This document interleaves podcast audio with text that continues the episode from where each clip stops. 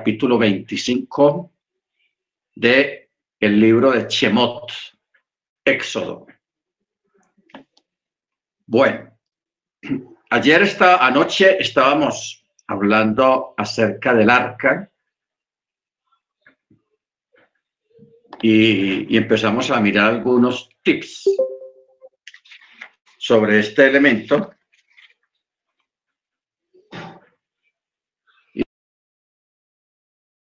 y la forma como estaba construida, las cubiertas,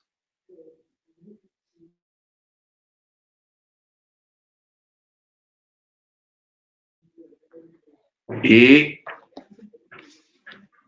un detalle que es bueno que lo tengamos en cuenta. Vamos a hacerle una, vamos a hacernos que en Éxodo 20 encontramos un texto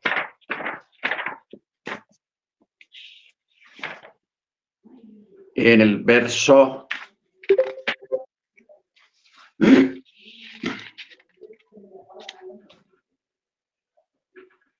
eh, 20 dice, no harán imágenes de lo que está conmigo, dioses de plata, dioses de oro, no harán para ustedes. Bueno, luego en el verso 24 dice, 23, no tendrás dioses ajenos en mi presencia, no harás para ti efigies talladas, ni cualquier imagen de lo que exista arriba en los cielos, abajo en la tierra o en las aguas debajo de la tierra. No te prosternarás ante ellos ni les servirás, pues yo soy Yahweh tu Elohim, un Elohim celoso que toma en cuenta la iniquidad de los padres sobre los hijos hasta la tercera y cuarta generación de los que me aborrecen, pero que hago bondad por millares de generaciones a los que me aman y a los que guardan mis mandamientos. Bueno, la apologética en este caso, hermanos, tiene que ver, o la pregunta, aquí acabamos de leer de una manera muy clara y concisa de que dice de que no te harás imagen de nada lo que haya en el cielo, ni en la tierra, ni debajo de la tierra, ni te prosternarás ante ella, ni le servirás, etcétera, etcétera. Pero cuando vemos aquí en el, en el arca, el Eterno, directamente el Eterno, no fue otra persona, sino directamente el Eterno, le dice a Moche que sobre la tapa del arca haga dos querubines. Dos querubines. Ahora, si estos querubines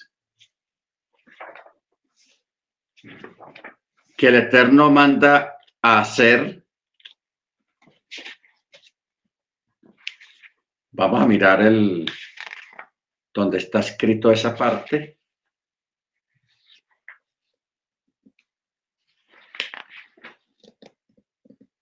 Éxodo 25, 18, More. Sí, en el verso 19. Verso 19. Dice, harás un querubín en un extremo y un querubín en el otro extremo de la cubierta. Y harán los querubines en sus dos extremos.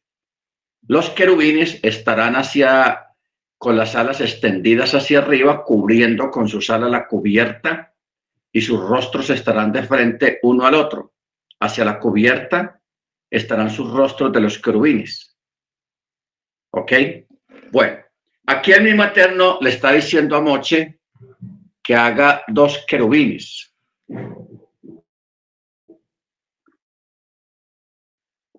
O sea, imágenes vaciadas de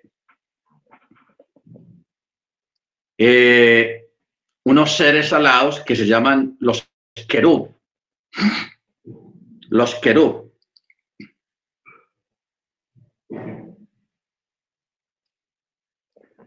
Los querub en hebreo quiere decir protectores. Protectores. Eso es lo que quiere decir la palabra querub, protector. Cuando habla de querubines, está hablando en plural porque son dos los que se van a poner en la tapa del arca, uno en cada extremo, mirando de frente, frente a frente y mirando hacia el centro donde se deposita la sangre. Muy bien. Entonces, de aquí viene la pregunta, si el Eterno mismo prohibió que no se hiciera nada de lo que hay arriba, ni abajo ni debajo de la tierra, ¿por qué manda aquí, en este caso, a Moche a que construya dos, la figura de dos seres alados, o sea, de dos querubín? Y la otra pregunta es, ¿de dónde sacó Moche el modelo, o sea, la muestra? Porque los querubines, lógicamente, son seres espirituales, no son literales, y son espíritus, y no es muy usual verlos. No, no, no se ven, no se dejan ver prácticamente. Entonces, ¿por qué Moche los hace? Y Moche aquí en este caso no hace una interpolación ante el Eterno como para decirle, bueno, señor, si usted nos manda primero que, que no lo hagamos y ahora nos dice que me dice a mí que hagamos uno. Muy bien. Lo primero que tenemos que entender nosotros es eh, en sí que es un querubín y cuál es la función de los querubines y por qué el Eterno manda en forma mandatoria que se hagan dos figuras de querubines para representar eh, lo que tenga que representar en el arca. Muy bien. No olvidemos, vamos a primero a tener en cuenta unos detalles muy importantes. Primero, de que el arca era un elemento privado. O sea, el arca no, no era un elemento público, sino que era privado. Privado en el sentido de que estaba en el lugar santísimo y allí no entraba nadie, solamente el sumo sacerdote una vez al año. ¿Ok? Entonces era una, un, un elemento privado que representa algo, porque todo esto es lo que Pablo dice, son figuras y sombras de lo que habría de venir. O figuras y sombras de lo que había de venir. Si nosotros, hermanos, aquí en este momento nosotros podemos crear muchos midrases acerca de los querubín. Podemos hacer el ensayo, crear los midrachim, o sea, comentarios o aplicaciones acerca de los querubín. Primera, los querubín representan el antiguo pacto y el nuevo pacto, que fue sellado con sangre. Por eso es que eh, los, los, la, mirada, el rostro de los querubines estaban fijos en, ese, en el, todo el centro de la tapa, donde se rociaba la sangre. Y mire que la sangre está sobre no dentro del arca, sino sobre el arca, dándonos, ampliándonos a nosotros el conocimiento en el sentido de que la, la, sangre que protegió a las casas de los hebreos aquella noche que iba a pasar el ángel de la muerte a destruir a los primogénitos, toda casa que tuviera la sangre del cordero en el dintel de la puerta era protegida. Pero mire que la, la orden es no poner la sangre untar la sangre dentro de la casa, sino fuera de la casa. En este caso, en los marcos externos de la casa. ¿Ok? Ahora, Esta sangre, que es la sangre de Yeshua, la sangre del cordero, que en la antigüedad, antes de la venida de Yeshua, se le aplicaba a la vaca roja, era de la vaca roja que se sacrificaba, cuya sangre se llevaba allá y se, y se rociaba y se ponía en el arca en el, centro donde estaban los querubines. ¿Ok? Eso es un midras. Segundo, los dos querubines también representan la Torá y los profetas. La Torá y los profetas. Donde podemos tener un contexto, una, una, un, un acto contextual acerca de que los dos querubines representan la Torá y los profetas. Usted recuerda en la en el monte de la transfiguración, cuando Jesús se transfiguró delante de los discípulos que había llevado previamente escogidos, ¿quiénes aparecieron ahí, al lado de él? Moisés y Elías. Moisés y Elías. Usted sabe que Elías representa los profetas y Moche representa la Torá, la ley. ¿Ok? Ahora, si nosotros empezáramos a, dislucidar, o sea, crear más midrases, nos llenaríamos de midrases y de midrases y todos son válidos. Eso es lo increíble, que todos son válidos. O sea, no hay un margen de error en un midras, aunque, sea, aunque es un midras, no es Torah, no es un mandamiento, sino que es un midras. Porque el Midrash es la interpretación, aplicando lo que hablábamos anoche, el, el, el, Pardés, Pechat, Remes, Derus y Sod. ¿Ok? Bendito el Eterno.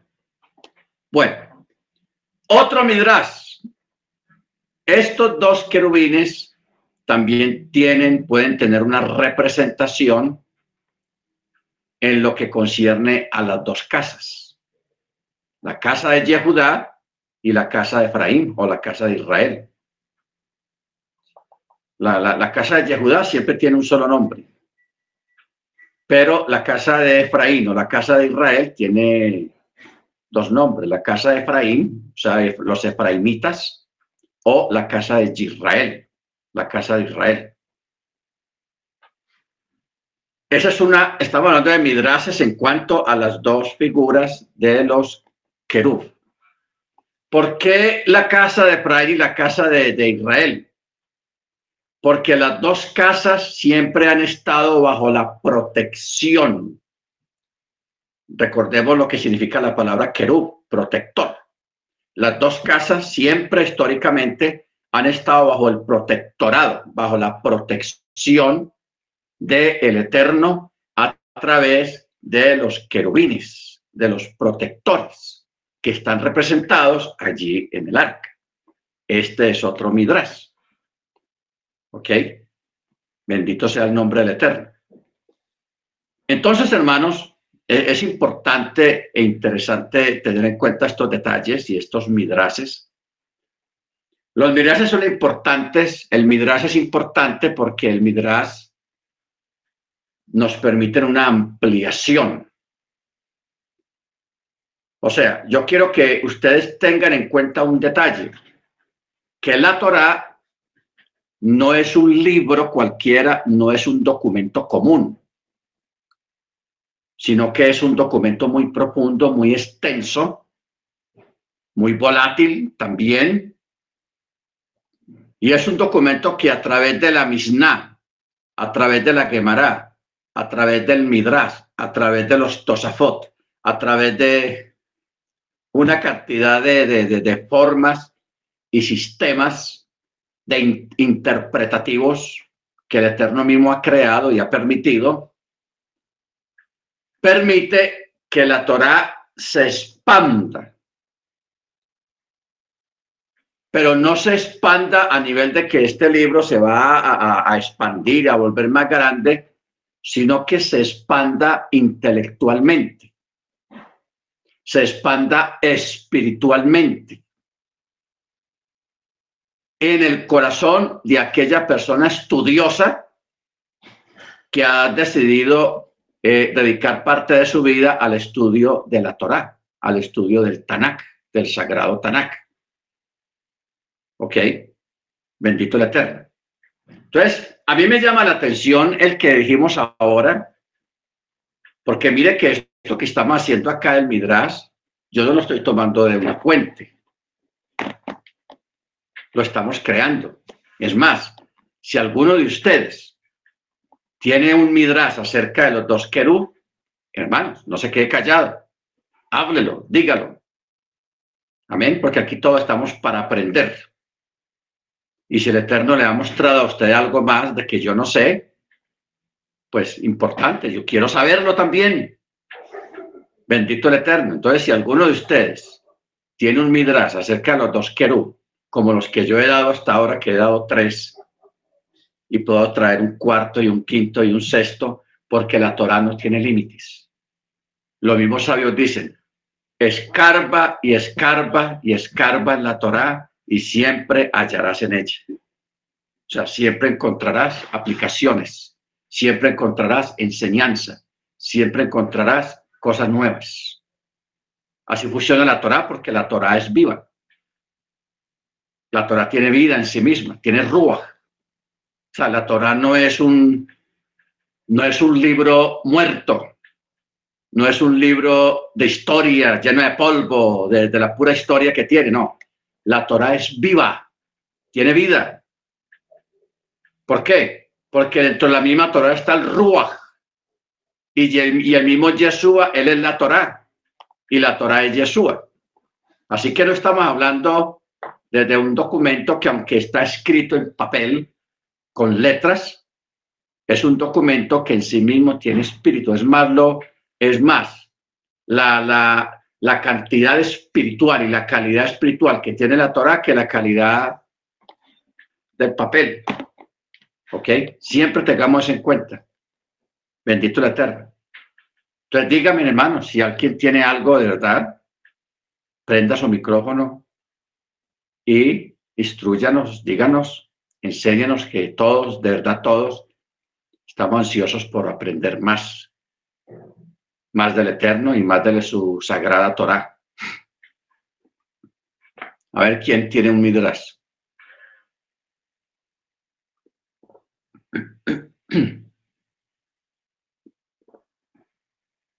More, buenas tardes. No es como un Midrash, pero es como un este, como, como algo que interpreto en mi persona. Considero, que pone a los malajines para que, porque en, muchas partes de la Torah dice mandará malajines, malajines estarán contigo y oramos para que el Eterno nos mande malajines, para que sepamos que exigen, que existen, perdón, y que nos guardan, no para adorarlos, sino que Él en su misericordia nos muestra que hay este malajines que nos guarda y que tienen misiones aquí en la tierra para muchas situaciones por el amor y misericordia que tiene para, para con nosotros. No para que lo adoremos, pero que sepamos que nos guarda, así como guarda el arca, donde hay cosas tan grandes que se le reveló a Moshe, pues igual él quiere que sepa que también esos esos seres que Él creó también guardan a su pueblo, como guarda a cada país, como cada uno tiene una misión, pero no para adorarlo, sino que entendamos que existen, que Él los creó. Eso es lo que se me ocurre. Amén, hermana. Muchas gracias. Mire usted que, está, buena está bueno el Midrash. ¿Quién más, hermanos, quiere decir algo más? Bien puede.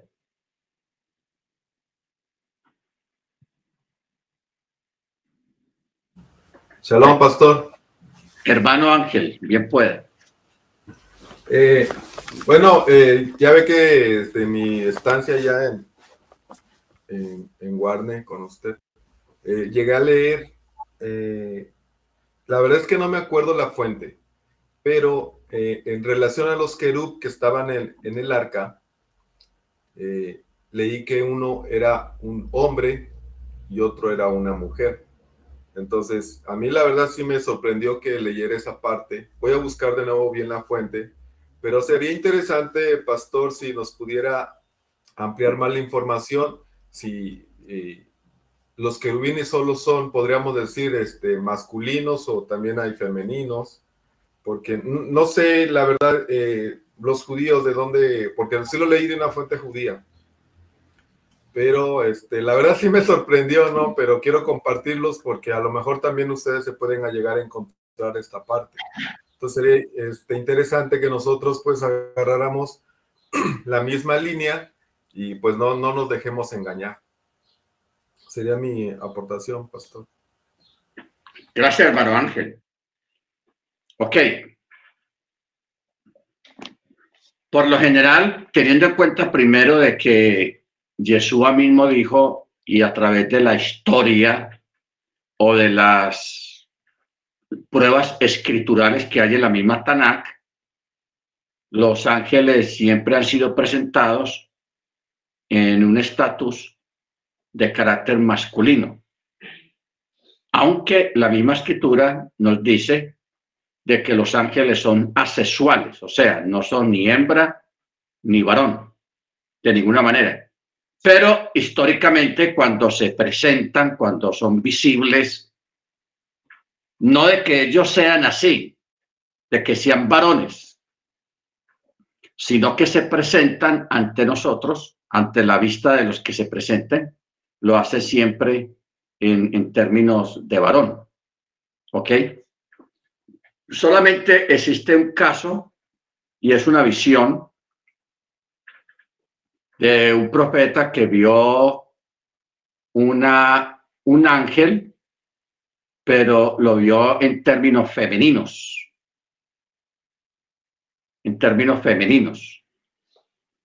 Entonces, no quiere decir esto de que allá existan ángeles y ángelas, ángeles y ángelas, sino que los ángeles realmente no son como la gente los ha visto, porque los ángeles se presentan a las personas en forma humana, como nosotros, para que no nos asustemos, porque si un ángel se presentara a nosotros bajo una figura diferente a la nuestra, pues eso traería de pronto un rechazo, un temor, un miedo o una confusión en la mente humana.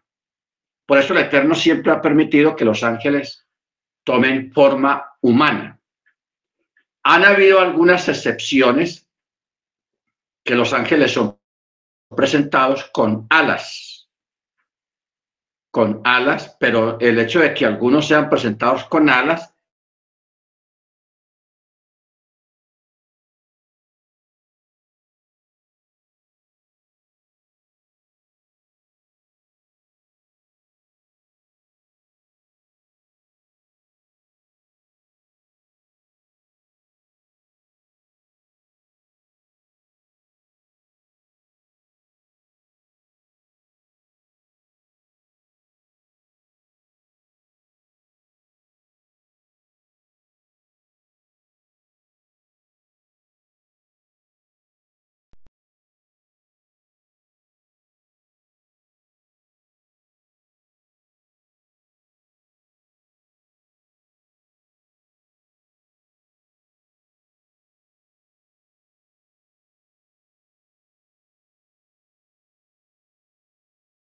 ellos para manifestarse cuando tienen algo, una razón o algo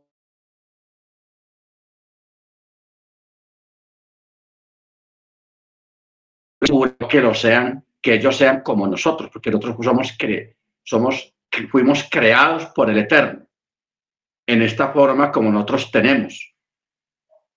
Somos una creación diferente a la creación angelical. Ellos son rujot, son espíritus. Y nosotros somos seres humanos materiales, hechos de, del polvo de la tierra, formados del polvo de la tierra. ¿Ok? Entonces, eh, ese texto, hermano Freddy, hay un texto en uno de los profetas cuando dice que alguien le pregunta a otro que llevan una, una olla, una especie de olla, que uno le pregunta, ¿y a dónde la llevan? Y, y dicen, a la tierra de Chinar o de Sinar. Si es en hebreo, dice Chinar. Si es en castellano, a la tierra de Sinar, o sea, Babilonia. ¿Ok? Para que nos, nos ayuden a conseguir esa cita donde habla de una tapa de plomo, donde habla del EFA. El EFA es un recipiente que tiene determinadas medidas. Zacarías 5.11. Vamos por allá. Zacarías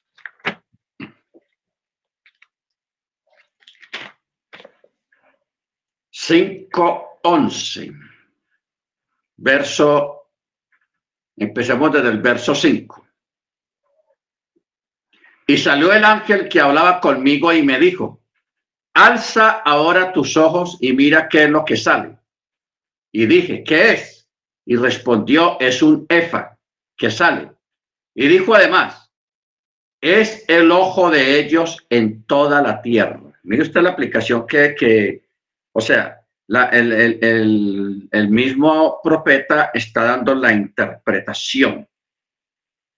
Entonces, 5.6 dice eh, que el EFA es una medida de capacidad para áridos. La vulgata, la, la vulgata lo interpreta como un recipiente grande que tiene determinada medida. ¿Ok? Entonces, cuando dice es un efa que sale, y dijo además, es el ojo de ellos en toda la tierra.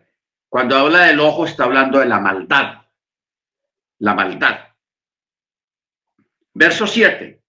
Y aquí una tapa de plomo fue levantada y había una mujer sentada en medio del efa. Y dijo, esta es la maldad y la arrojó dentro del efa y echó la tapa de plomo sobre su abertura.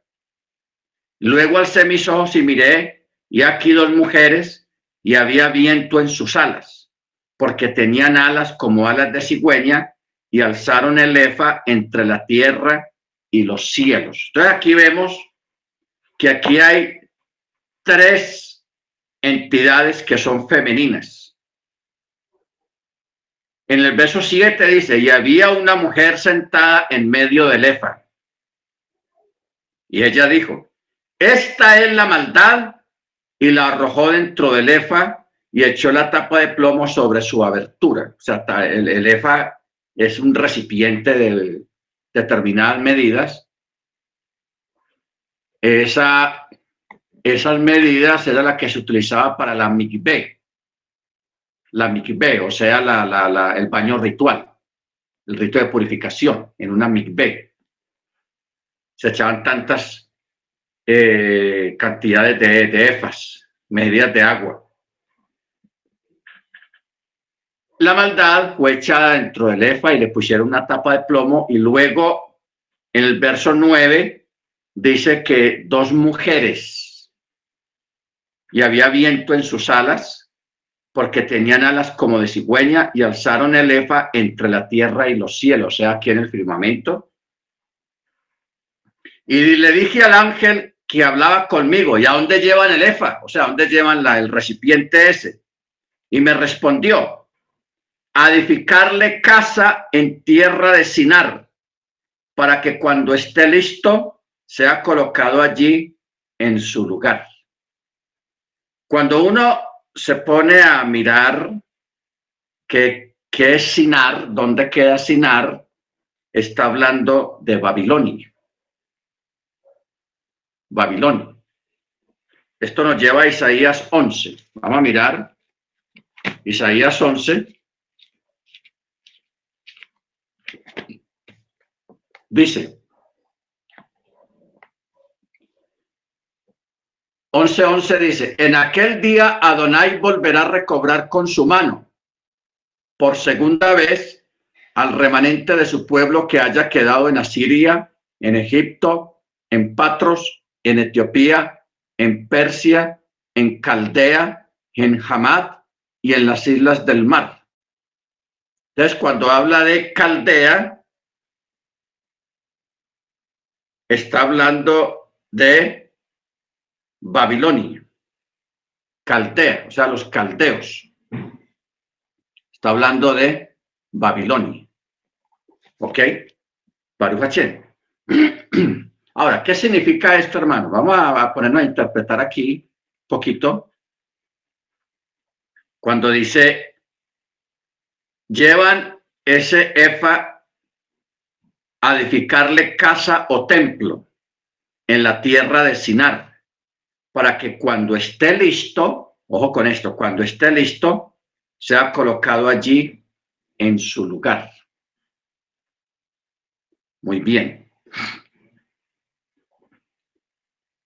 ¿Qué quiere decir cuando esté listo y qué es lo que van a colocar en su lugar? Lo que van a colocar en su lugar, hermanos, es un sistema idolátrico. Usted sabe que todo lo que tenga que ver con Babilonia tiene que ver con idolatría, con paganismo.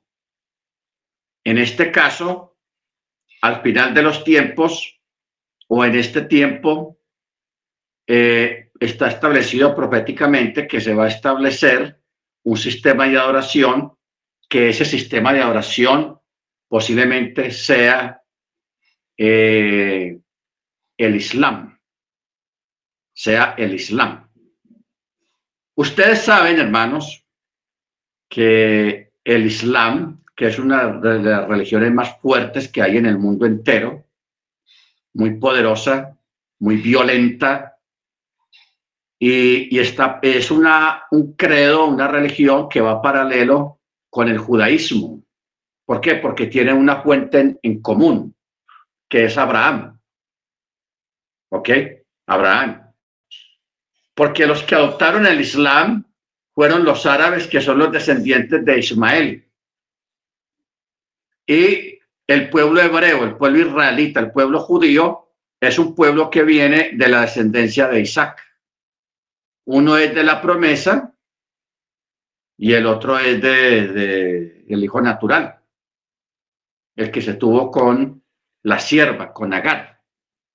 Entonces de ahí se han desprendido las dos grandes religiones que permean en el mundo en este momento, que es el Islam y la fe de, de la Torá el judaísmo. Pero todos dos vienen de una misma fuente que es Abraham. ¿Ok? Baruch Ahora, cuando se habla de ponerla en su casa o, edificar casa, está hablando de tres lugares. Ustedes saben que el judaísmo tiene tres lugares sagrados, que son Medina, Meca y el, y el, domo de la roca en Jerusalén. Medina, Meca y el domo de la roca. Ahora, cuando leemos esta parte en Zacarías, que habla de, de, de, en términos femeninos, primero la que está encima, la que está relatando, la que está sentada, luego los dos seres alados, que cogen la, la, el EFA y se lo llevan, ¿ok? Que también son de carácter femenino. Entonces, la maldad está representada también en femenino, no en masculino. La maldad. Ojo con eso, la maldad, no el maldad, sino la maldad femenino. Ok, es un término femenino. Bueno. ¿A dónde nos lleva esto, hermanos? De que ustedes saben, yo aquí lo hemos explicado, no sé si en otra parte usted lo habrá oído, pero Alá la, divinidad que adoran los musulmanes no es un varón, no es masculino, sino femenino. Alá es femenino. Lógicamente, los musulmanes, la mayoría de ellos no lo saben. Ellos, porque ellos se les han metido en la cabeza que el, eh, Alá es el mismo Dios de los judíos, de los hebreos, de los israelitas. Ellos dicen y creen que es el mismo Dios, simplemente que a ellos les habla de una forma y a los judíos de otra manera. Así lo piensan ellos.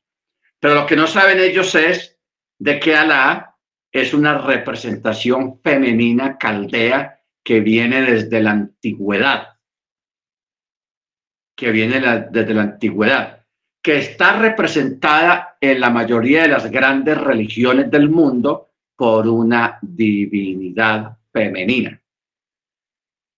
En el mundo católico está representado por la Virgen María, la, famosa Virgen María.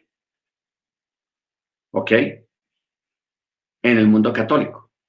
En el mundo hindú, hindú eh, está representada por Shiva. Pero ahí mismo en la religión hindú hay varias eh, representaciones femeninas que una se llama Kali, Kali, la diosa Kali, un, demonio muy fuerte que es de, carácter femenino también. Luego, en, en, la, religión de la santería, el vudú, también está representada por Yemayá, eh, por, sí, más que todo por Yemayá, que en el catolicismo está representada por Bárbara, la que llaman eh, Santa Bárbara, si le dicen. ¿Ok? Entonces mire usted cómo se ha desmembrado, se ha camuflado esta divinidad femenina a través de la historia y en todas las religiones y en todas las culturas a través de diferentes nombres, pero no deja de ser la misma entidad femenina. Entonces, en el caso del EFA, relatado aquí en el, en el libro de Zacarías, cuando fue llevada en, en, un EFA, esta llamada la maldad, y que fue llevada a Chinar, o sea, a Babilonia, para que se le haga casa, para que se le haga templo. ¿Ok? Entonces, eso, hermanos, es una, una muestra de lo que es la Babilonia hoy en día. La Babilonia hoy en día no es un lugar en especial, sino muchos lugares, muchas organizaciones, muchos credos que convergen en esa misma fe, en una divinidad femenina. Por eso es que el catolicismo, cuando usted escucha a los curas párrocos, hablar de, de, María, eso lo hacen con unas palabras, hermanos, que la ponen encima del eterno. O sea, esa gente maximiza a María.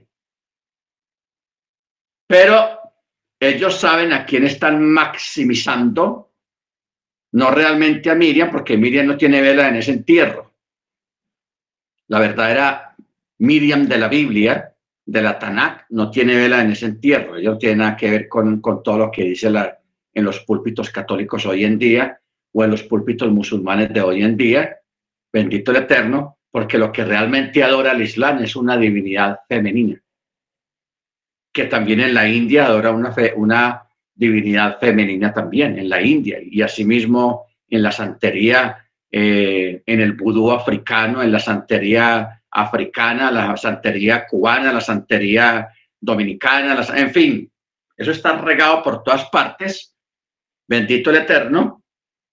Entonces, por eso es que el texto 11 dice, para que cuando esté listo, sea colocado allí en su lugar. Sea colocado allí en su lugar. ¿Ok? Bendito el Eterno.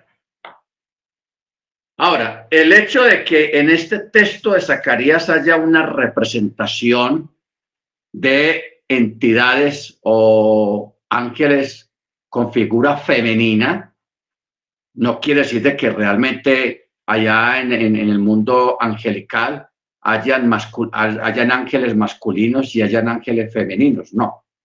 Eso es solamente una representación para el entendimiento humano, porque a un espíritu que no se ve, al ojo humano que no se puede ver, para podernos dar a entender lo que necesitamos entender de parte del Eterno hacia nosotros, nos da una, esas representaciones eh, de esas entidades a nuestra forma y a nuestra figura de cómo somos nosotros para que no tengamos dificultades ni confusión. ¿Ok? Porque si el Eterno a un, una, a un profeta le da una representación, una visión de una figura informe, sin forma, de la que solamente se escucha una voz, hombre, eso, eso traería confusión y traería, eh, excitaría mucho la imaginación de las personas para darle forma a eso informe, a esa figura informe en el aire. Si no entendemos, entonces por eso el Eterno algunas veces permite que se presenten en forma masculina, semejante a un ser humano, y otras veces en forma femenina, semejante a un ser humano también. Pero no quiere decir de que existan hembras y machos en el mundo espiritual, no, porque los ángeles no se reproducen. Entre ellos no existe la reproducción como existe aquí en la tierra, tanto en los humanos como en, la, en los animales. Eso no existe allá. Si el Eterno creó cien mil millones de ángeles, cien mil millones de ángeles hay. No hay ni uno más ni uno menos. Porque el Eterno, o sea, no hay un registro ahora de que el Eterno haya destruido algún ángel. Hay unos que se portaron mal, que hicieron cosas malas, que se rebelaron en contra del Eterno, pero están vivos ahí en algún lugar, están guardados, están prisioneros en, en el, en el en, los abismos, en, los, en el Tártaro, en esos lugares que hay bajo de la tierra. ¿Ok? En esos lugares que hay bajo la tierra, porque no solamente los lugares que hay en la superficie de la tierra es todo lo que hay, no, debajo de la tierra hay muchos lugares inmensos también, que ahí existen criaturas, pero también hay cárceles allí donde están encerrados una gran cantidad de ángeles que se han revelado delante del Eterno. ¿Ok? Eso, eso es lo que los humanos llaman el inframundo. El inframundo. Bendito sea el nombre del Eterno. Muy bien. O sea, en síntesis, los querubín son figuras representativas de un símbolo muy grande y muy importante que es el arca, porque el, arca es el detalle de muchas cosas. El arca. Por eso es que se han creado películas, libros, se han escrito eh, ríos de tinta escribiendo acerca del arca, porque el arca es importante es importante en la escritura y es importante en la presencia del Eterno, porque la sangre del pacto eterno que derramó Yeshua en el madero, esa fue la sangre que él llevó y la roció en el arca. ¿Ok? La roció en el arca, fungiendo así como sumo sacerdote, no según el orden de Aarón, sino según el orden de Malquisedec. ¿Ok? Baruch Porque el sacerdocio arónico tendrá su fin, pero el sacerdocio de, según el orden de Melquisedec no tiene fin. Es un sacerdocio sempiterno, eterno completamente. Amén. Baruch Bueno, Sigamos, hermanos, porque se nos fue mucho tiempo en esta parte. Estamos en el capítulo 25 de Éxodo, en el verso en el verso 21, que dice, pondrás la cubierta sobre el arca por encima y dentro del arca pondrás el testimonio que te entregaré. Allí yo fijaré cita contigo y hablaré contigo de encima de la cubierta entre los dos querubines que están sobre el arca del testimonio y todo lo que yo te ordenaré para los hijos de Israel. Ojo con esto.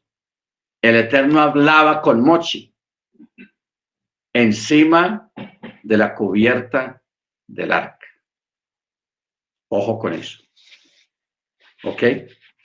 O sea, el arca se convirtió en aquella época como en un punto de encuentro, un punto de enlace entre el eterno y el ser humano. En representación de, los seres humanos, mochi. Mochi. ¿Ok? Verso 23. Harás una mesa de madera de acacia, de dos codos de longitud, un codo de ancho y un codo y medio de altura. La recubrirás con oro puro y le harás una diadema de oro en derredor. Le harás un bastidor de un palmo en derredor y harás una diadema de oro para su bastidor en derredor. Le harás cuatro anillos de oro y pondrás los anillos en las cuatro esquinas de sus cuatro patas.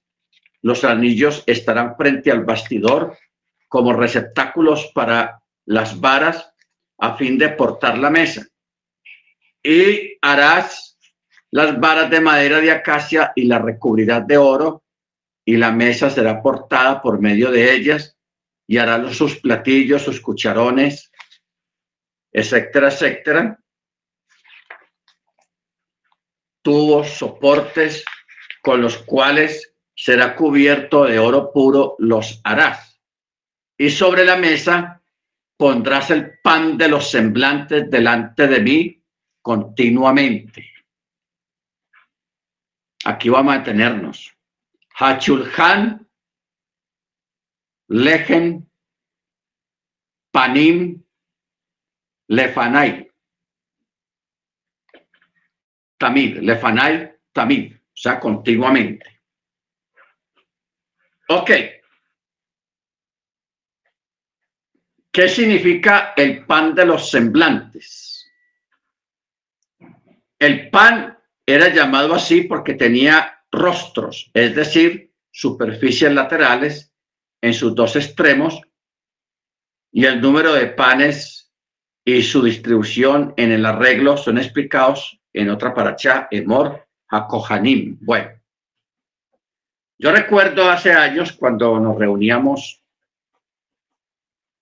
con los rabinos, eh, periódicamente cada una vez a la semana, en diferentes casas de cada uno de nosotros, estábamos estudiando en el texto hebreo, entonces uno lanzó la, la pregunta sobre este texto. Hachulhan Lahem, Lehem, Panim, Lefanai, Lefanai. O sea, sobre la mesa pondrás el pan de los semblantes delante de mí. En, la Biblia Reina Valera pusieron el pan de la proposición. O sea, ellos no entendían, el traductor no entendió ¿Qué quiere decir el pan de los semblantes? Panaib Lahem, o el pan de los rostros. En otras, en otras traducciones dice el pan de los rostros, que son cuatro rostros. ¿Cómo explicamos esto, hermanos? El pan era un pan cuadrado. Y ese cuadro, esos cuadros alrededor tenían cuatro caras, cuatro caras. Por eso se le dice el pan de los rostros, porque la parte de arriba era curva, era curva. Ustedes saben que a través de toda la escritura siempre encontramos representaciones de cuatro metales, las cuatro bestias, los cuatro espíritus, los cuatro evangelios, En fin, eso se extiende, hermanos, de una forma impresionante. O sea, de aquí del, del, del, Lejen Panim se sacan muchas, mucho midras, mucho midras, se saca de ahí. Cuando usted va al libro de Daniel, se encuentra que la gran estatua que vio Nabucodonosor está compuesta de cuatro metales. Luego, en el capítulo siguiente, habla de las cuatro bestias que representan cuatro reinos. En este momento estamos en el último reino, el barro mezclado con hierro. Estamos en ese tiempo. Eh, ahora lo estamos viviendo. Ah, Luego vienen las cuatro estaciones, los cuatro puntos cardinales, los cuatro vientos que hay en la tierra, vientos poderosos. Están los cuatro evangelios. Y no es casualidad, sino causalidad, los cuatro evangelios. ¿Ok? Entonces, cuando uno mira todas estas causalidades a, nivel de Midras, uno pues tiene que sacar conclusiones acerca de, esto, porque 4, 4, 4, 4. ¿Ok? Ahora, eh, cuando miramos esta parte, hermanos, cuando miramos esta parte, También en, cuando se habla del pan de los rostros o el pan de los semblantes, Lehem Haparim, en dos columnas que descansaban sobre la parte superior de la mesa. ¿Ok? La parte superior de la mesa. O sea, del chulhan. ¿A dónde nos lleva la palabra chulhan? Salmo 23. Salmo 23, hermanos.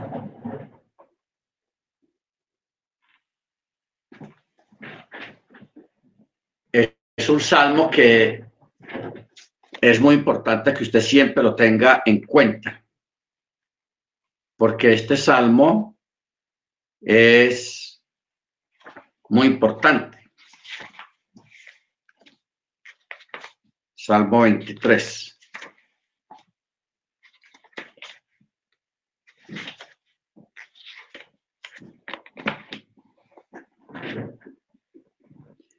Dice, Mismor le David, Adonai Roí lo exar. O sea, Yahweh mi pastor, nada me faltará. Binot de Che Yarbitzeni Almei Menujot Yenahaneli en lugares verdes me irá descansar, junto a aguas de reposo me pastoreará. Nafshi Yechobev, Yamgenibe Magele, Sedek Lemaan Chemo. Comportará mi alma, me guiará por sendas de justicia por amor de su nombre, Chemo. Gam Kielech, Beges Almavet, lo irá Raki, Atai Madi Chifteja, Umichanteja, Ema Yenahamuni aunque ande en valle de sombra de muerte, no temeré. Ojo con esto que vamos a mirar de aquí en adelante. Aquí está lo importante. Aunque ande en valle de sombra de muerte, no temeré mal alguno, porque tú estarás conmigo. Tu vara y tu callado me infundirán aliento.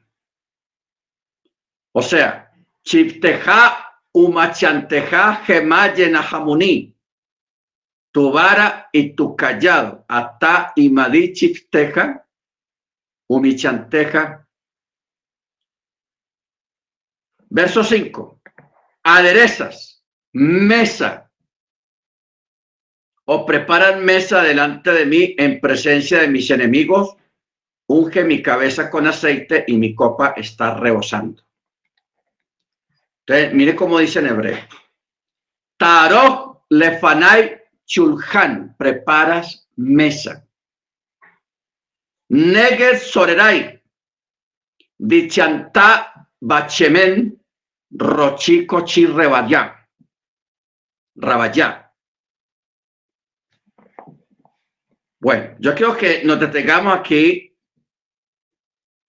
en el verso 4 donde dice tu vara y tu callado.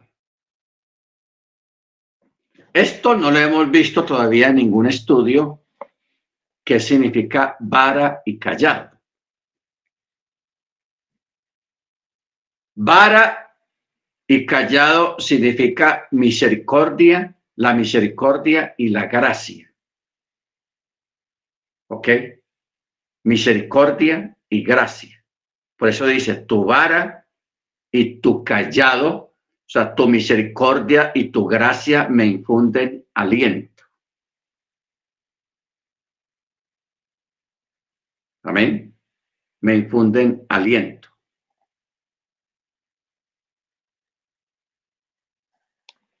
Luego, en el verso 5, lo que es el verso 4 y el verso 5 están hablando de una situación. Primero, prueba.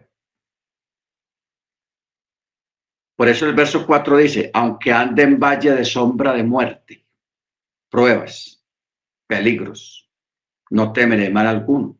¿Por qué? Porque tu vara y tu callado, tu gracia y tu misericordia. Me infunden aliento para seguir adelante y me guardan. Cuando ya pasaste la prueba, viene la bendición. ¿Dónde viene la bendición? Verso 5.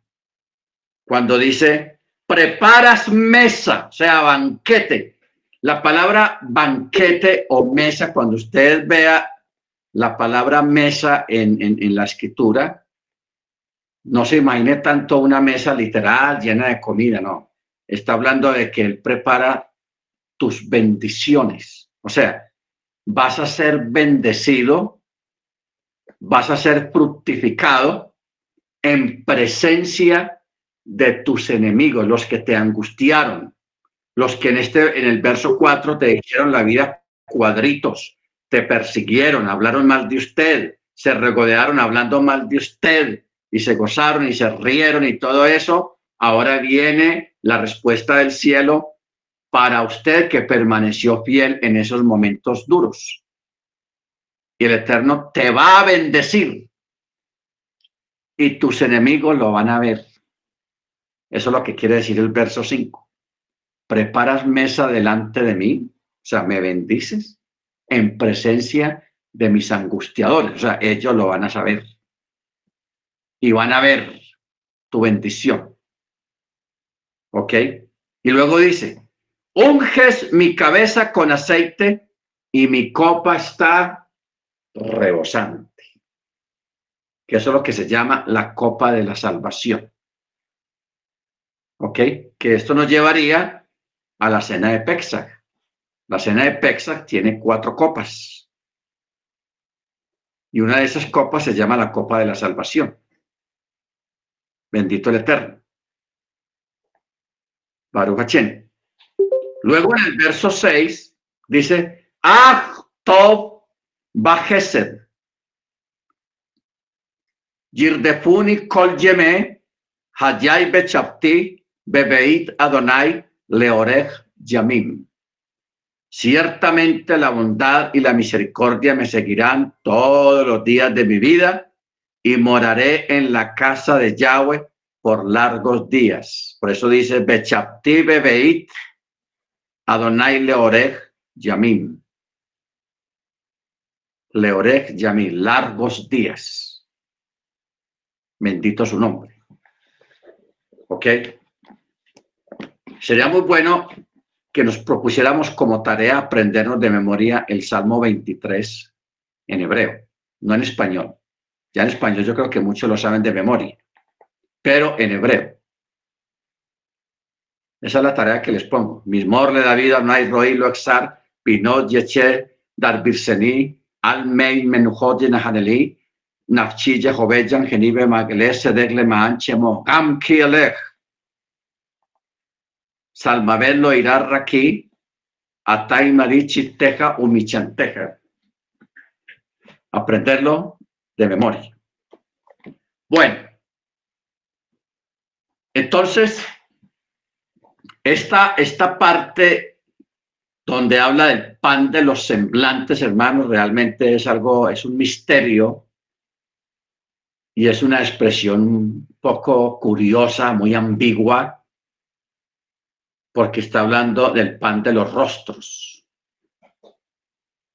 Entonces, cuando uno se pone a mirar bien después de lo que vimos ahora, los cuatro metales de la estatua, los cuatro bestias que vio Daniel, los cuatro vientos, los cuatro puntos cardinales, los cuatro evangelios, en fin, y eso la lista es larga, uno se da cuenta que estos rostros, que este plan de los semblantes nos está mostrando toda la amplitud del propósito de la voluntad del Eterno en nuestras vidas a nivel de revelación de todo lo que acontece en la naturaleza y de todo lo que acontece en los tiempos fijados por el Eterno. O sea, los Moadim. Amén. Los Moadim.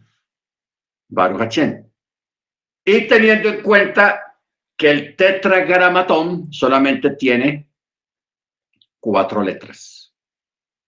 ¿Ok? Cuatro letras. Bendito su nombre. Y si miráramos más, si miráramos más,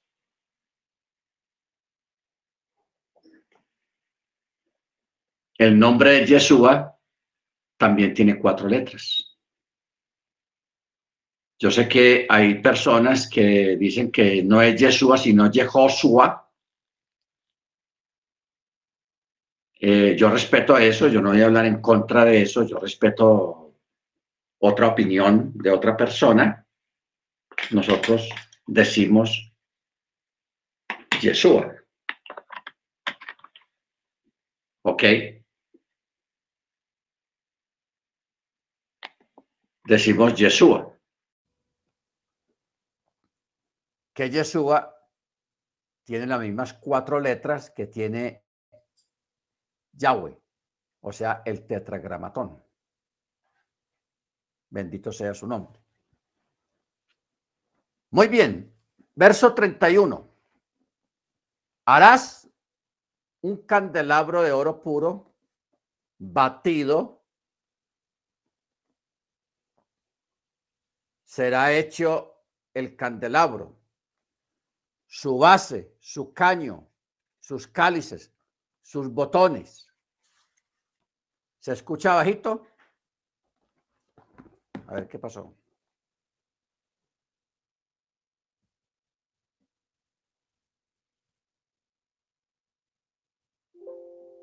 ¿Así se escucha mejor?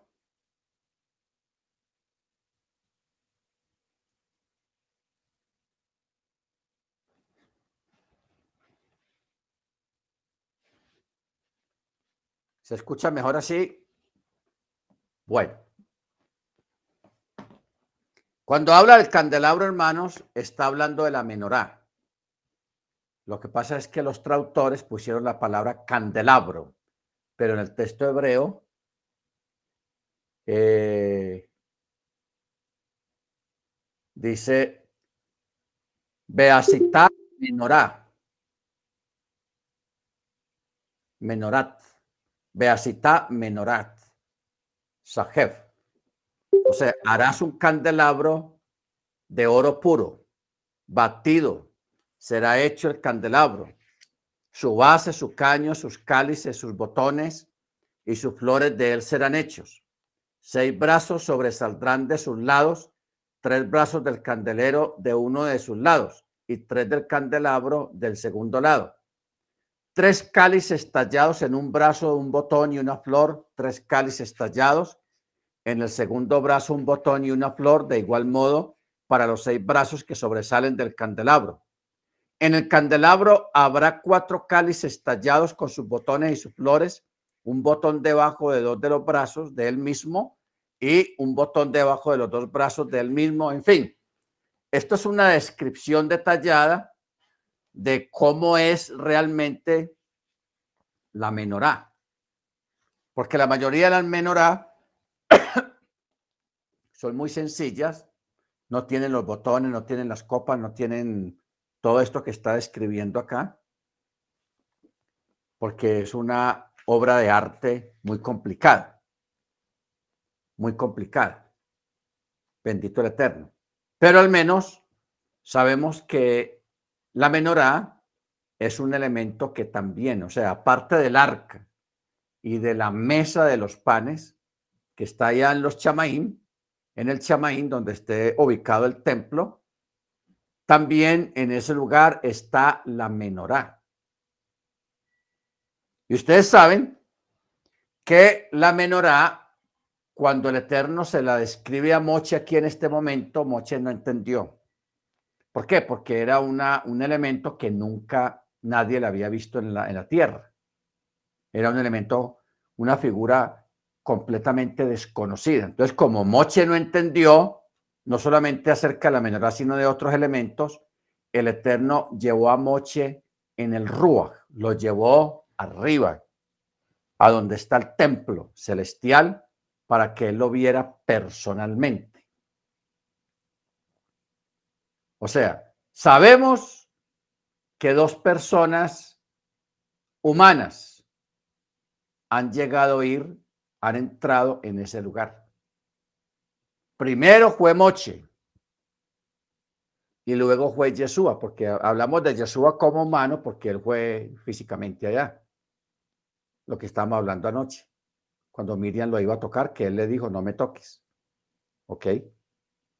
Solamente dos. De resto, son los ángeles que están a cargo de ese lugar, de ofrecer los sacrificios y las oblaciones y las ofrendas de ascensión. Eh, son los que tienen derecho a entrar en el templo o estar allí en el templo celestial. ¿Ok? Bendito el Eterno. A capítulo 26.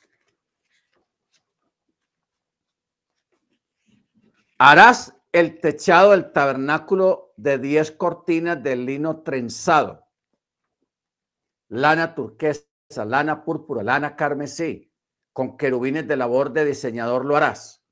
La longitud de cada cortina será de 28 codos y el ancho de 4 codos y la medida será la misma para todas las cortinas.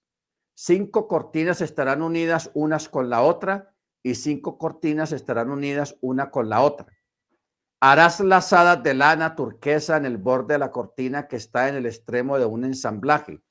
Y harás lo mismo en el borde de la cortina al extremo del segundo ensamblaje. 50 lazadas harás en la primera cortina y 50 lazadas harás en el extremo de la cortina del segundo ensamblaje. Las lazadas deberán estar contrapuestas una con otra y harás 50 lazadas en el borde de la cortina que está al extremo del primer ensamblaje y 50 lazadas en el borde de la cortina del segundo ensamblaje y hará 50 ganchitos, ganchillos de cobre, insertará los ganchillos en las lazadas y unirá las tiendas. Esto es complicado de entender, pero todo tiene un significado. ¿Ok?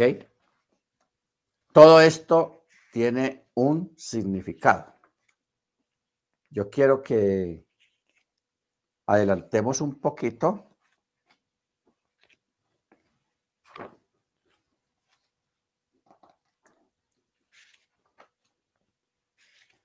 acerca de esto.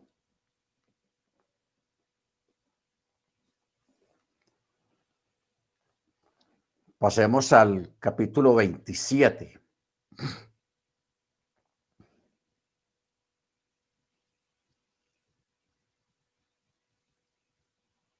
Cuando uno mira el modelo del tabernáculo, hermanos,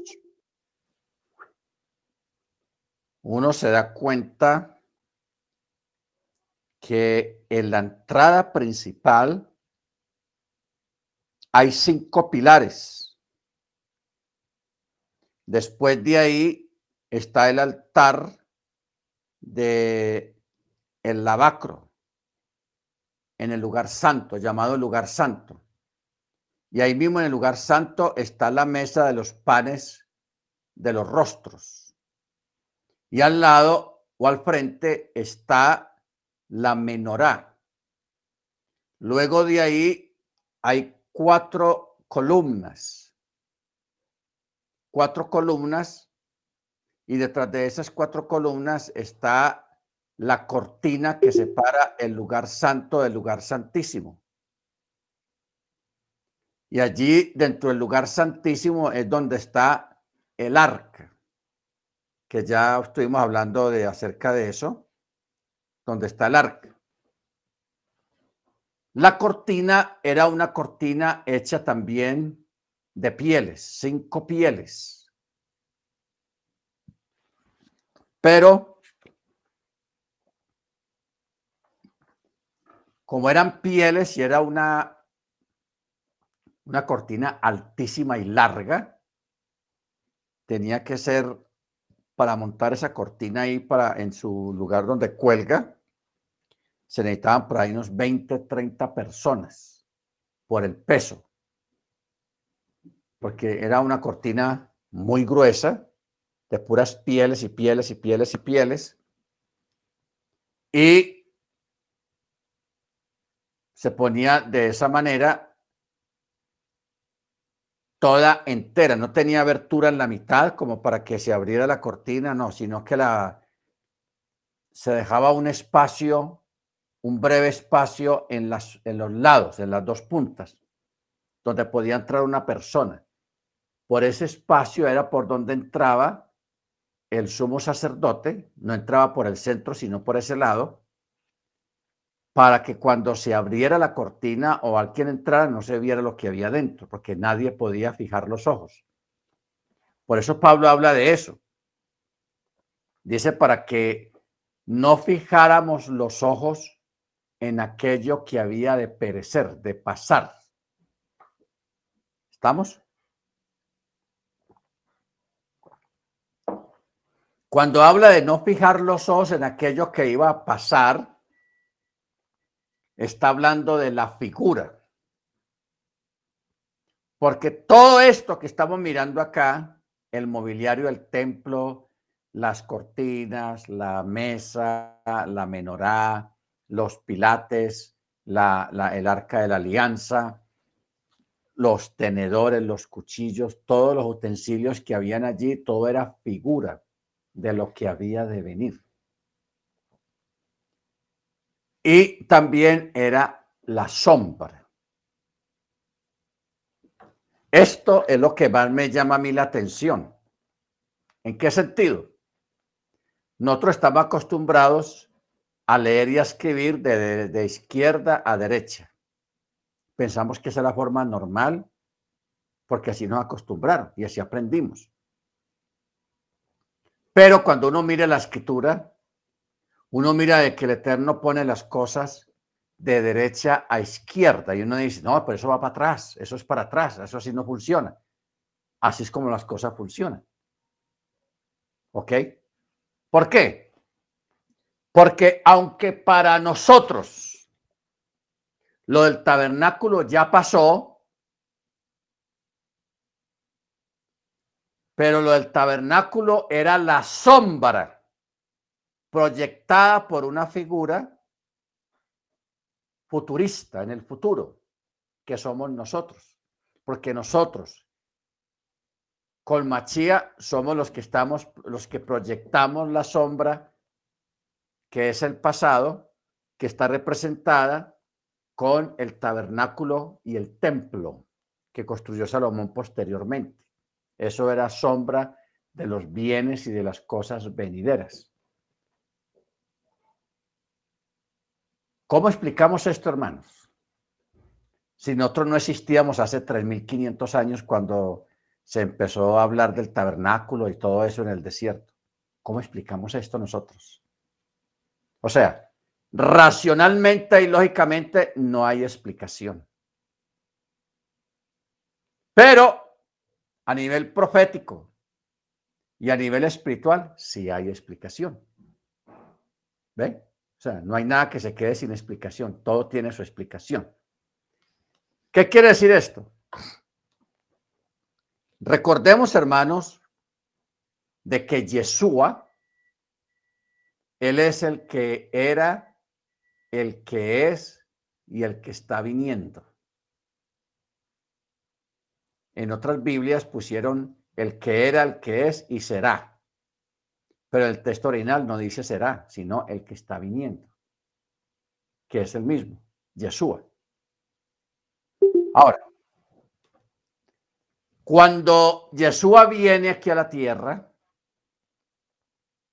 toda persona que cree en Él y obedece el mandamiento, porque no es solamente creer, porque Él mismo lo dijo muy claro. El que cree en mí, mi palabra guardará. En esto conoceré que soy mis amigos en que guardé mi mandamiento. Bueno, vamos a basarnos a, partir de estos dos textos. Toda persona que tiene la fe en Yeshua y guarda mandamiento, ese ama a Yeshua. Y ese es el que cree en él. La persona que cree en Yeshua pero no guarda mandamiento no es un creyente total. Juan 14, 15.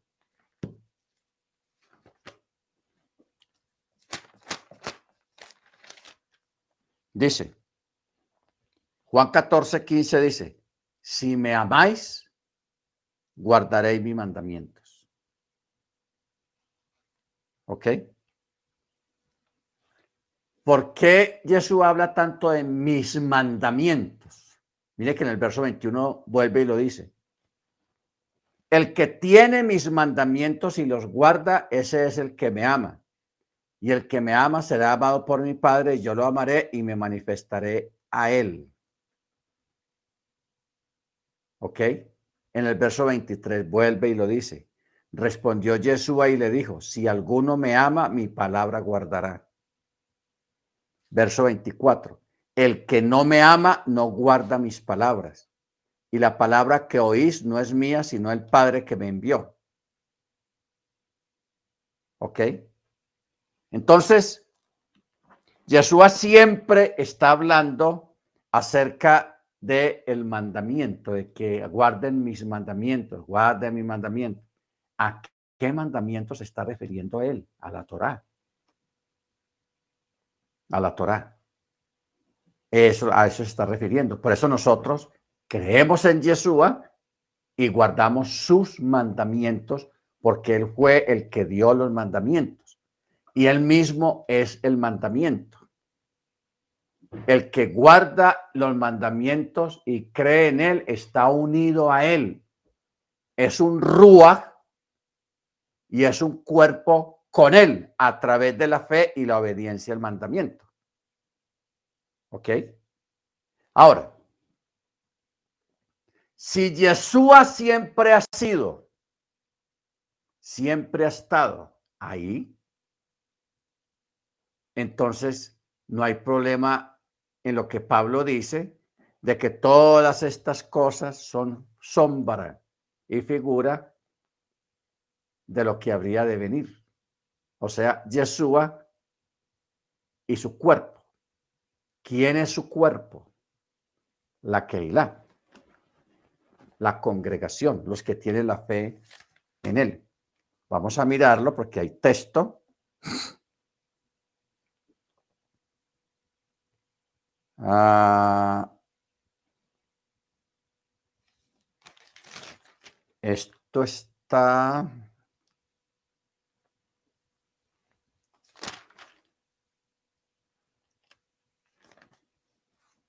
En el libro de Colosenses.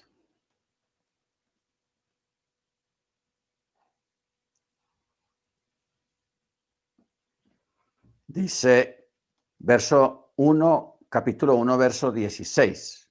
Dice, porque en él fueron creadas todas las cosas en los cielos, en la tierra, visibles e invisibles, tronos, dominios, principados, potestades. Todo fue creado por él y para él. Y él es antes de todas las cosas. Y toda subsiste en él. Y él es la cabeza del cuerpo la congregación, la Keilah. Y él es el principio, el primogénito de los muertos, para que en todo Él tenga la preeminencia. Luego, cuando buscamos en el texto, cuando hablamos de la sombra, vamos a buscar el texto.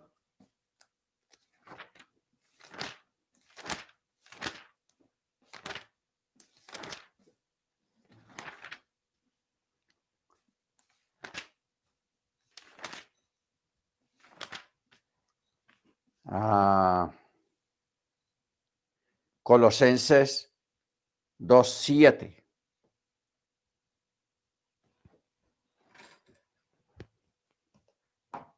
A ver, Colosenses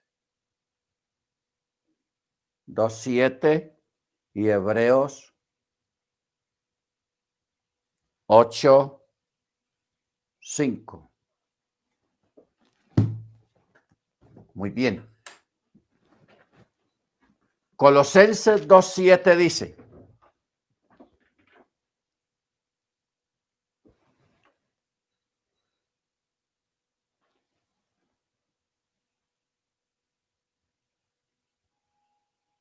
no, Hebreos 8, vamos para Hebreos 8 mejor primero.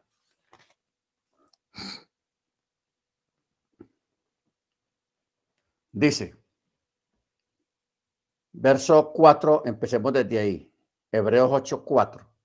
Pero si estuviera en la tierra, no sería sacerdote en alguna manera alguna, habiendo aún quienes siguen presentando ofrendas según la Torá, los cuales son figura y sombra de las cosas celestiales, como le fue advertido a Moche cuando estaba por terminar el tabernáculo. Pues mira, le dice, Haz todas estas cosas según el modelo que te fue mostrado en el monte. Pero ahora ha obtenido un ministerio aún superior, hablando de Yeshua, por cuanto también es mediador de un mejor pacto, el cual está basado sobre mejores promesas. Porque si aquel primero hubiera sido sin defecto, no se hubiera procurado lugar para un segundo. Pero reprochándolo dice, he aquí vienen días, dice Yahweh, en que estableceré para la casa de Israel y para la casa de Yehudá un nuevo pacto. No como el pacto que hice con sus antepasados en el día que los tomé de la mano para sacarlos de Egipto, porque ellos no permanecieron fieles en mi pacto. Y yo me desentendí de ellos, dice Yahweh por lo cual, este es el pacto que haré con la casa de Israel. Después de aquellos días, dice Yahweh, pondré mis leyes en su mente, las escribiré en su corazón y les seré por Elohim y ellos me serán por pueblo. Y ninguno enseñará a su conciudadano ni ninguno a su hermano diciendo, hey, conoce a Yahweh, porque todos me conocerán desde el menor hasta el mayor de ellos porque seré propicio a sus iniquidades y nunca jamás me acordaré de sus pecados. Entonces, aquí en esta porción está hablando de que todo aquello fue sombra y figura de las cosas celestiales. Ojo, sombra y figuras o sea, alusivo.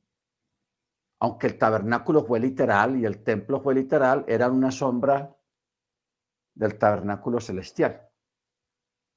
Luego, el escritor a los hebreos está hablando de que él mismo hoy en día ha traído un nuevo pacto. Un nuevo pacto el cual está basado sobre mejores promesas. Porque las promesas del primer pacto estaban basadas en parte en promesas literales, materiales, como dice el texto, haz esto y vivirás, lo que es material. Pero este, este nuevo pacto es un pacto basado en mejores promesas y basado también en promesas indestructibles, en un reino indestructible. Por eso cuando dice que ninguno enseñará a su conciudadano y cuando dice que él pondrá sus leyes en la mente de todas las personas, o sea, la Torá en la mente de todas las personas, ok, quiere decir de que esto que se va a vivir en el milenio, por eso en el milenio no van a haber predicadores, no van a haber rabinos, no van a haber morés que, enseñen, que prediquen, sino que todas las personas de una forma sobrenatural van a saberse la Torah de memoria. Pero no a un nivel textual, sino a un nivel de interpretación de la Torah. O sea, a un nivel de comprensión de la Torah, que cada persona sabe lo que tiene que hacer porque ya lo tiene aquí. Y todos van a tener el mismo pensamiento. Ahí no van a haber midrases, que el uno dice una cosa, que el otro dice otra cosa. No, todos van a ser de un mismo pensamiento y nadie va a tener necesidad de enseñarle a otro, ni decirle a otro, hey, ven, conoce la Torah, conoce a Yahweh. No, todos tendrán conocimiento de él en forma automática bendito su nombre, en forma automática. ¿Ok? Entonces, hay otro texto que se me fue. Uh,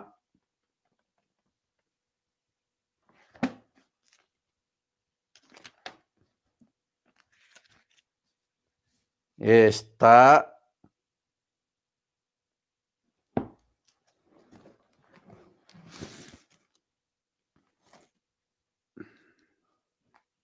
en Colosenses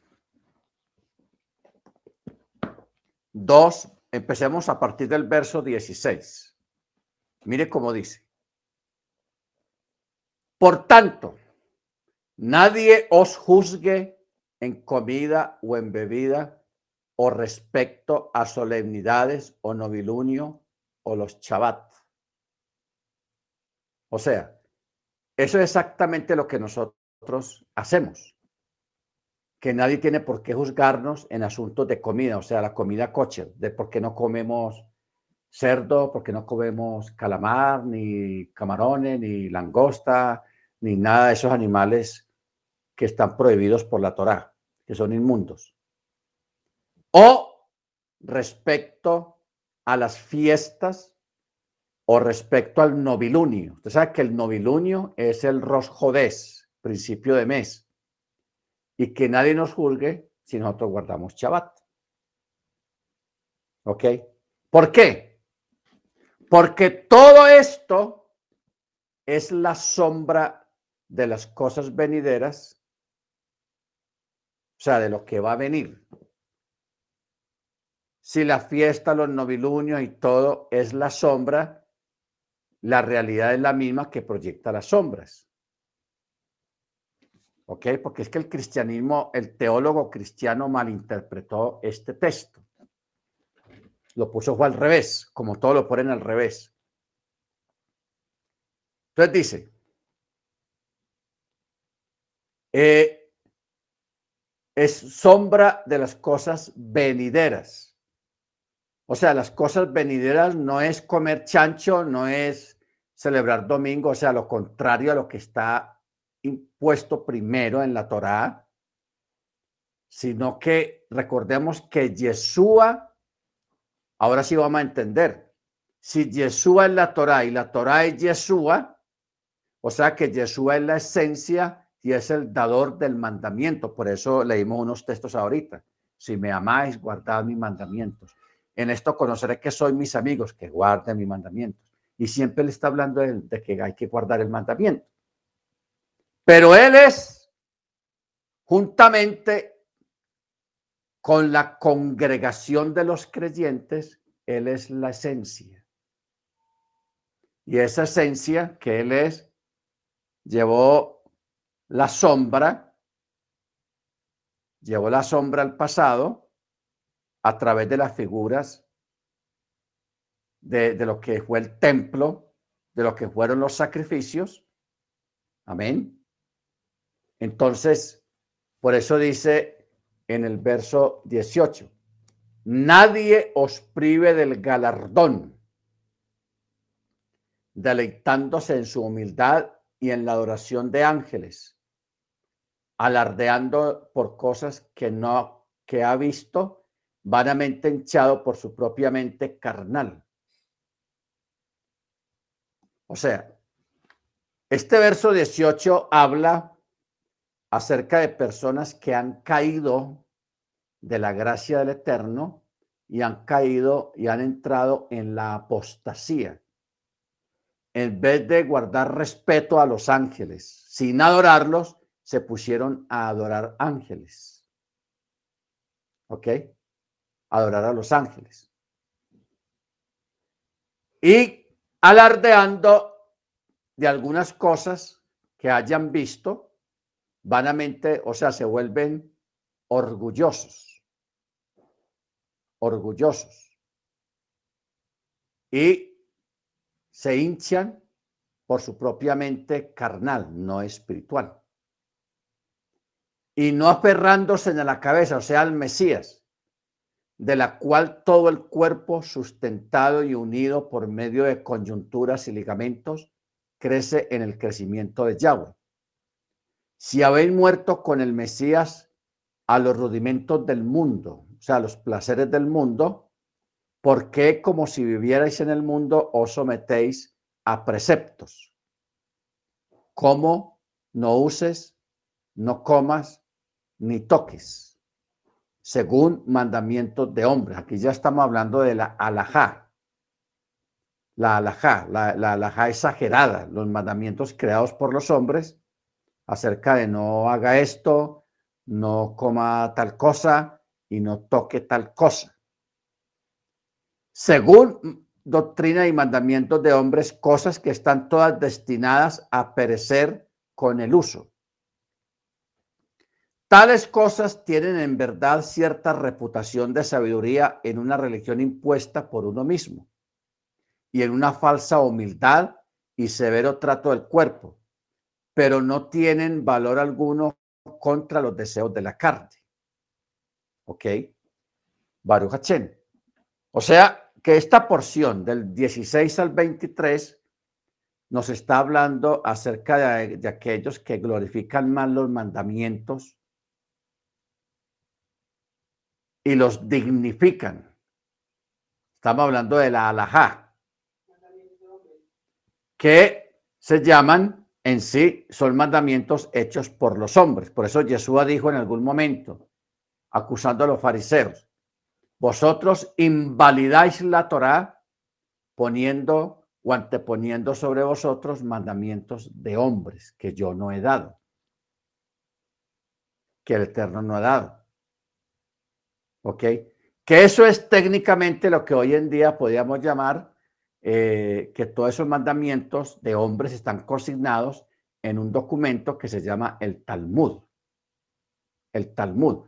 Cuando usted ve videos en YouTube o en películas de los judíos ortodoxos que están siempre leyendo un libro grandote, ese libro siempre lo que más leen ellos es el Talmud. Ellos no están leyendo Torah o leyendo Salmos o el Salmo de Victoria, Salmo de Sanidad. No, ellos están leyendo es Talmud, porque allí es donde están consignados los mandamientos de hombres, que no es malo y que traen cierta reputación. Porque mire usted que la Biblia menciona en los evangelios a los herodianos, la secta de los herodianos, porque estaba los fariseos, los saduceos, los esenios, los celotes y los herodianos. Que uno dice, pero ¿cómo así que los herodianos? Porque Herodes era un gobernador, un gobernante romano. ¿Por qué menciona a Herodes aquí en todo esto? Sucede que Herodes había una secta, un grupo, una escuela que se parecían mucho a los esenios. Eran muy pulcros exageradamente, era gente de, demasiado correcta, demasiado limpia, porque habían creado una, una unos mandamientos muy estrictos, muy severos. Entonces, esta gente llamó la atención de Herodes. Herodes los admiraba por ser tan, tan, tan separados de, lo material y de y su forma de vivir. Herodes los admiraba. Entonces, ¿qué, qué hacía Herodes? Herodes los ayudaba económicamente, los apoyaba económicamente y le decía a la gente, vea, los ponía como ejemplo a los demás grupos. Entonces, por eso los judíos los, apodaron, le pusieron un apodo y le decían, ah, ustedes, los herodianos, los herodianos. Bendito sea el nombre del Eterno. Los herodianos. Ok, entonces, ¿qué pasa?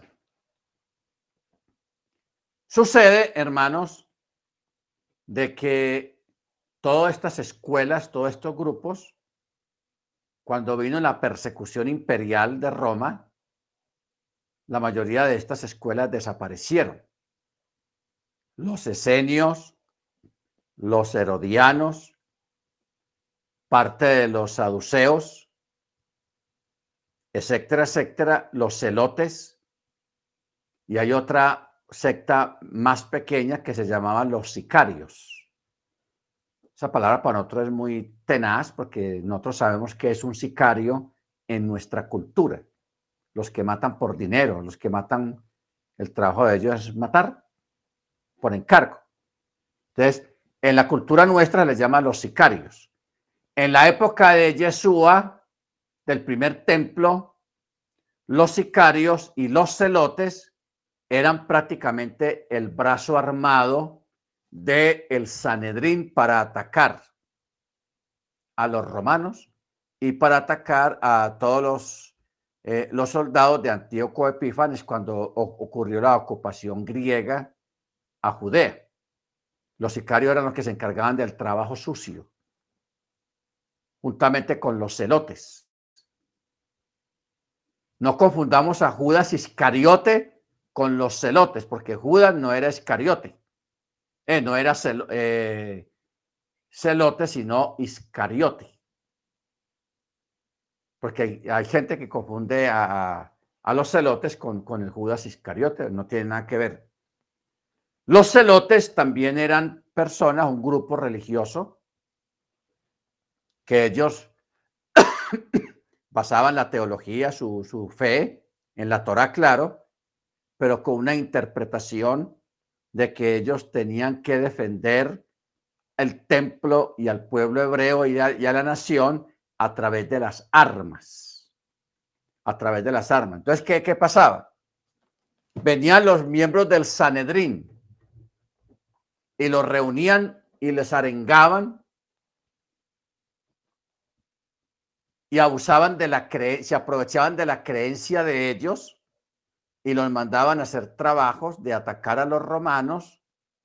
Por eso, que, por eso es que ocurre la debacle en, en, Judea de que el templo fue destruido por el imperio romano al mando de Tito, hijo de Vespasiano, ah, por causa de los celotes y por causa de los sicarios, porque ellos eran los que hacían los ataques y las, las, las guerras y las rebeliones atacando destacamentos de soldados romanos.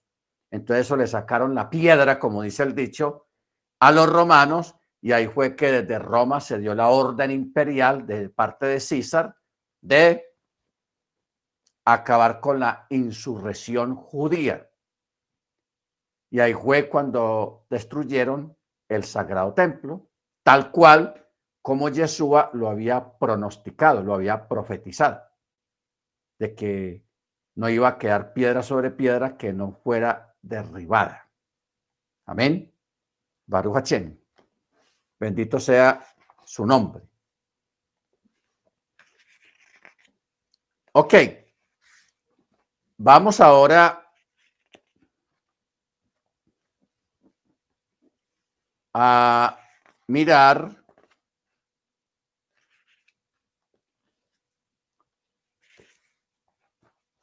Vamos a mirar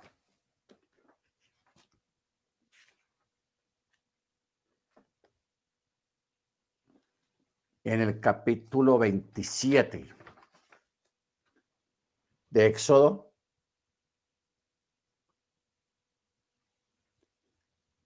Verso 20 dice, y tú ordenarás a los hijos de Israel que tomen para ti aceite de oliva puro, prensado, para el alumbrado, el alumbrado para encender la candela continuamente en la tienda de la cita fuera del velo que está junto a las tablas del testimonio, Aarón y sus hijos arreglarán de la noche a la mañana delante del Eterno como estatuto perpetuo para sus generaciones de parte de los hijos de Israel. ¿Ok? En la primera parte, en el verso 20, está hablando del aceite de oliva prensado el que se usaba para las lámparas, o sea, el alumbrado de todo el edificio. En este caso, más adelante, lo que sería el templo. El templo, ahí nunca se apagaba la luz. Porque recordemos que como el templo era una representación del cuerpo del Machía, que es la Keilah, que son los creyentes, por eso es que Pablo dice, haya luz siempre en vosotros. Y por eso es que Jesús hablaba de una luz. Yo soy la luz del mundo. ¿Ok? Yo soy la luz del mundo. El que creyera en mí no andará en tinieblas, sino que siempre será iluminado con la luz. ¿Cuál luz?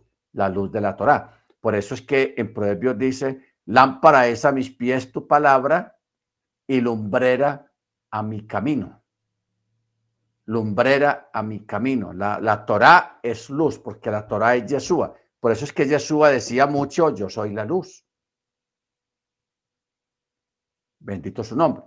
Entonces, por eso, como el templo era figura de, de Yeshua, era una sombra de esa figura, por eso en el templo tenía que haber un turno de ocho horas, tres turnos de ocho horas en el día y la noche, para que los sacerdotes mantuvieran las lámparas en todos los pasillos iluminados completamente, noche y día. Tenía que haber luz en el templo. ¿Ok? Noche y día. Capítulo 28. y tú acerca a ti, a tu hermano Aarón, esto son palabras a Mochi, y a sus hijos con él, de entre los hijos de Israel, para que sean Cohen para mí, Aarón, Nadab y Abihu, Elazar e Itamar, hijos de Aarón. Son cuatro. Nadab, Abihu, Elazar y Tamar. Harás vestiduras de santidad para tu hermano Aarón, para gloria y esplendor y tú hablarás a todos los sabios de corazón a quienes yo he colmado con espíritu de sabiduría. Ellos harán las vestiduras de Aarón a fin de consagrarlo para que sea Cohen, o sea, sacerdote para mí. Sacerdote para mí. Bueno, llama la atención esta palabra que está acá en el verso 3. Tú hablarás a todos los sabios de corazón, a quienes yo he colmado con espíritu de sabiduría. Y ellos harán las vestiduras de Aarón, a fin de consagrarlo para que sea Cohen para mí.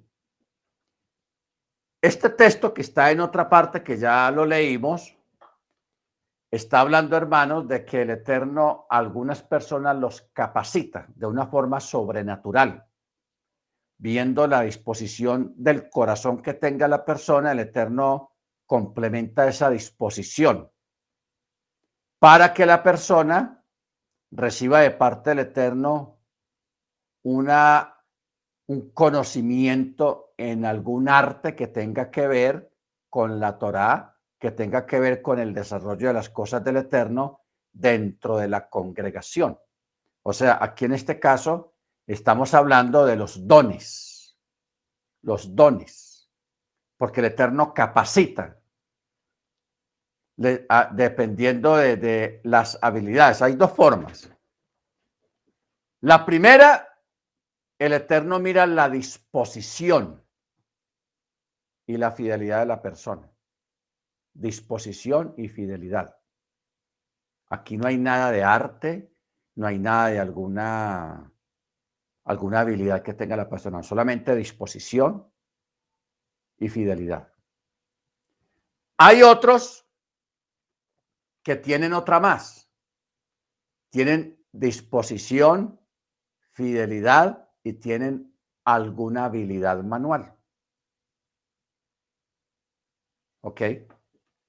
Porque si yo le digo a usted, si yo le digo al hermano Álvaro, hermano Álvaro, vea, ahí le dejo una, un tronco de un árbol, necesito que me haga una, un caballo, la figura de un caballo de ese tronco de árbol.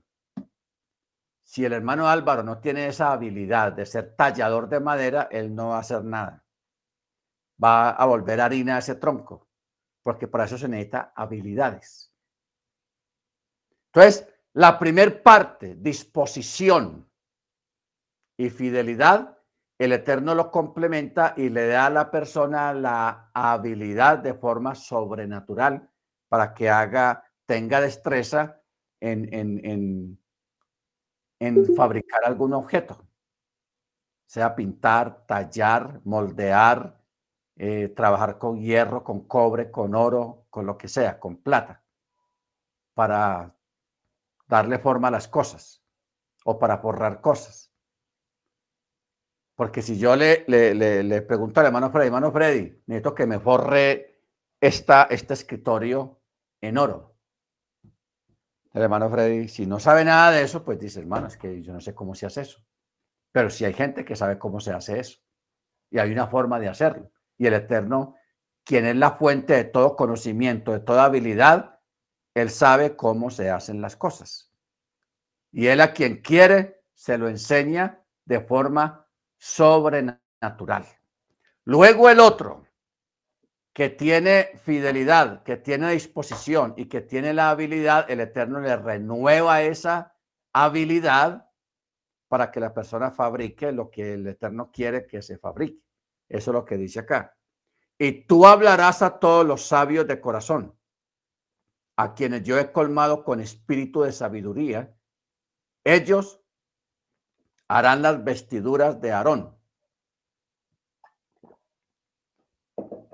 A fin de consagrarlo para que sea, perdón, para que sea Cohen para mí. Amén. Baruch Entonces, hermanos, vamos a parar acá, porque ya por aquí ya está cayendo el atardecer. Amén. Y ya también pues estábamos aquí finalizando esta paracha, porque la próxima paracha ya está aquí lista. Bendito sea el nombre del Eterno. Ok, entonces vamos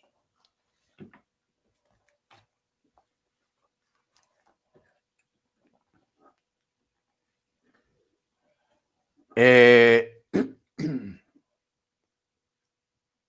los hermanos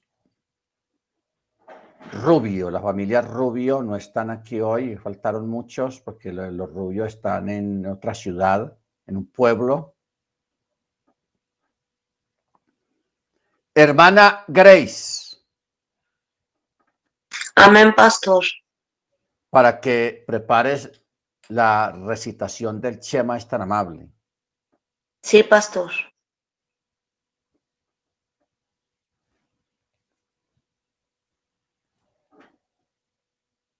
Mano Álvaro.